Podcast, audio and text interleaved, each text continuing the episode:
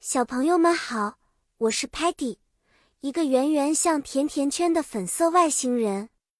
我超级好奇，喜欢探索新奇的事物，尤其是涉及到美味食物的话题时，我的眼睛就会亮起来呢。今天，我想跟大家分享一些关于情感世界的温馨单词的小故事。我们每天都会有各种各样的情感，有时候开心。有时候难过，情感是我们与世界连接的桥梁。Love，爱，是我们常说的一个温暖的词。比如，我对甜点的 love 就像是对宇宙无尽的探索。Friendship，友谊，是我们在朋友间共有的感觉。比如，Sparky 的勇敢和乐观就让我们的 friendship 更加坚固。Joy，快乐。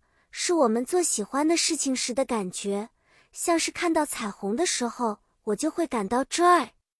比如，当 Sparky 帮助 Muddy 摆脱困境时，我们都会说，Sparky's act of kindness brings so much joy to everyone。Sparky 的善举给大家带来了很多快乐。当 Stocky 整理完他最爱的抽屉，擦得干干净净后，他会心满意足地说。Stocky feels a sense of pride. Stocky 感到很自豪。在团队遇到困难时，Tellerman 会发挥他的能力，search 搜索解决办法，让大家感到很 grateful 感激。